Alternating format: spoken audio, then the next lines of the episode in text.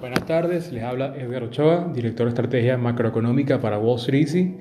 Les estoy grabando en este momento desde Montevideo con Matías Castellano, director de nuestras operaciones en Argentina. Eh, bueno, esto fue un, trimestre excelente para la bolsa, eh, una subida del 13% en lo que va de trimestre, lo que es el mejor trimestre para Wall Street desde 1998. Hay que recordar que el primer trimestre no tiende a ser de los mejores, entonces esto es una situación notable que tiene al mercado bastante feliz. Eh, otro punto importante es que el mes de abril es el segundo mes más exitoso para Wall Street y en los últimos 14 años solo uno ha sido negativo, así que se vienen momentos de definición en los que el mes de abril pudiera ser el mes que veamos que se rompa la resistencia de 2.850 que tiene el Standard Poor's, si la data económica acompaña, obviamente. Y bueno, esto es algo bastante interesante para observar, dado de que si se rompe ese, si se consolida la bolsa por encima de ese techo técnico, hay muchos trades interesantes que que van a aparecer y les recomendamos que se mantengan muy atentos a lo que estemos publicando estos días.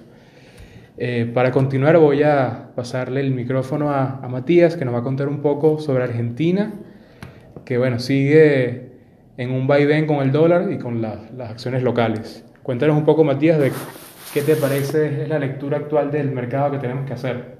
Bueno, buenas tardes a todos, gracias Edgar. Hoy eh, ya lo dijo un poco Edgar acá desde Montevideo, un viaje medio express, eh, así que vinimos a las oficinas de Wall Street Easy para, para bueno, compartir también esta tarde de viernes y, charlar un poco sobre el mercado. Eh, en Argentina, por lo que pude ver ya hoy a la mañana, ya me estaban escribiendo varios mientras venía en el buque. Eh, el dólar aflojó, eh, hubo varias mesas de dinero que lograron respirar un poco, varios inversores que venían shorteando futuros lograron tomar un poco de aire. Se notó que durante la rueda estuvo bastante tomador, esto es un poco lo que nosotros hablamos siempre, el dólar cada vez que baja en realidad es una oportunidad de compra, eh, los que tienen para comprar aprovechan y los que estaban vendidos aprovechan para cerrar porque no se sabe bien qué es lo que va a pasar.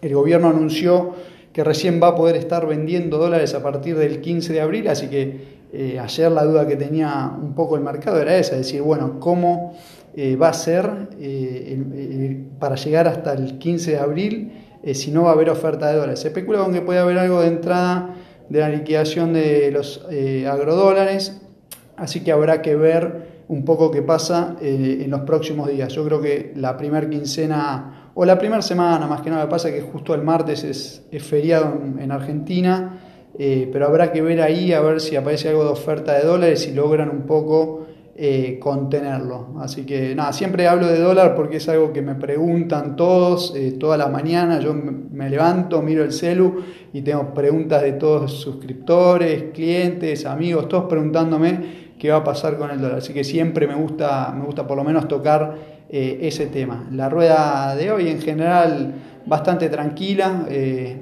se respiró un poco de aire, ya lo habíamos anticipado eh, en el informe, en el podcast del miércoles y ya lo habíamos dicho también en el Tribuna Política del domingo pasado. se veía bueno que había entrado algo de volumen en Estados Unidos. Yo creo que a los que me siguen ahí en Twitter eh, les fui cantando un poco eh, la jugada, vi que había entrado mucho volumen, en general los gráficos están todos más o menos iguales dibujados y cuando entran entra, entra volumen en todos los sectores por igual.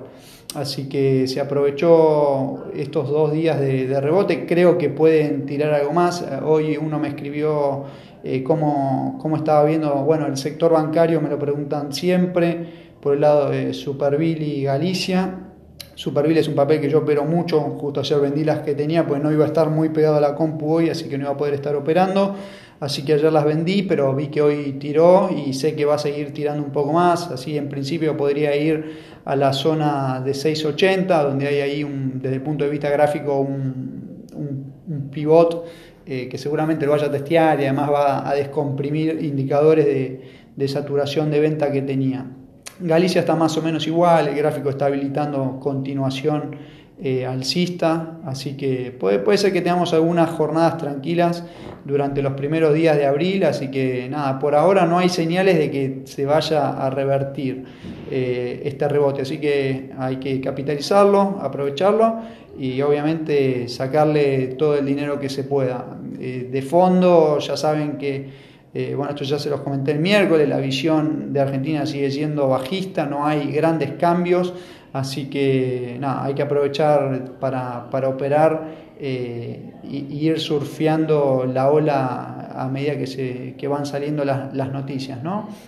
Después, hoy prendí el radar un poco, que siempre les gusta que le diga que, prendo el radar ahí, eh, porque hoy justo me preguntaron si, fuera del sector bancario, digamos que es lo que miran todos, había algún papel que, se podía eh, hurgar un poco y, hacerle como ahí algún, alguna inversión eh, chica. Me gusta eh, TX, que es Eternium en Estados Unidos. Hoy la vi desde el punto de vista gráfico, incluso dejando ahí alguna señal de reversión de corto plazo. Creo que de los papeles que, de argentinos en el exterior, me parece que es el que quedó un poquito más, más atrasado. Así que nada, esto es a medida que va rebotando, el capital va saltando de un lado a otro, seguramente eh, en la rueda de hoy antes del cierre, todavía obviamente no, no terminó, se está negociando.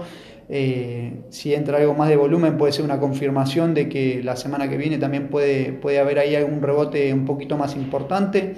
Así que para quienes quieran aprovechar, ahí obviamente pueden capitalizar algo también. Después los que ya están adentro, bueno, sector financiero va bien, eh, energética va bien.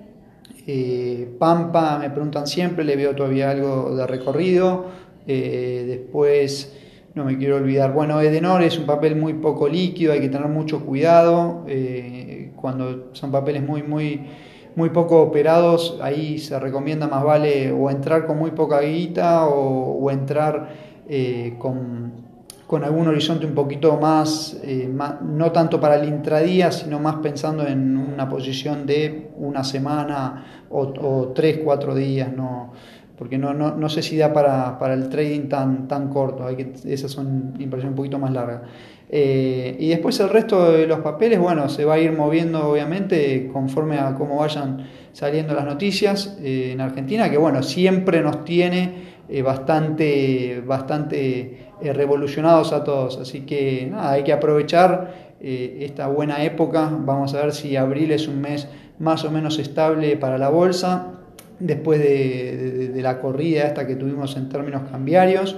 Eh, y después obviamente habrá que seguir de cerca eh, la bolsa como para ver si efectivamente el riesgo eh, vale la pena ¿no? de la renta variable en Argentina. Creo que ya se lo, se lo dije el otro día. Y si no, bueno, les adelanto un poquito lo que va a ser el Tribuna Política de este, de este fin de semana también. Se va, se va a analizar eso, ¿no? de, de cuánto premio deberíamos pedirle a la renta variable para, para poner grandes cantidades de, nuestro capital ahí. En general hoy sentarse sobre los pesos está pagando una buena, una buena tasa, las de caución están en el 45, 46, las de CAP más o menos 48, 49. Eh, bueno, ahí tengo una perlita para, contarles el fin de semana para los suscriptores de, Tribuna sobre aquellos que quieran ganar plata al mismo nivel que lo hacen los bancos. Hay un instrumento en el que se puede invertir y, está pagando eh, o tiene una tira en este momento de, casi 67%, así que lo vamos a estar eh, contando ahí en el, en el Tribuna este domingo. Eh, pero bueno, eh, Argentina es una, es una verdadera caja de sorpresas y bueno, hay que ir, eh, como digo siempre, día a día viéndola y, operándola también conforme van saliendo las noticias. Así que bueno, ya aprovecho también para agradecerle a Edgar la, posibilidad de estar acá en Montevideo, de, poder hacer este podcast con ustedes hoy viernes, de compartir estas ideas y de hacer un poco también el, resumen de, de, la semana que para nosotros en términos generales fue bastante positivo porque estuvimos tradeando bastante bien el mercado, así que una semana eh, en verde en estas épocas que, no es poco.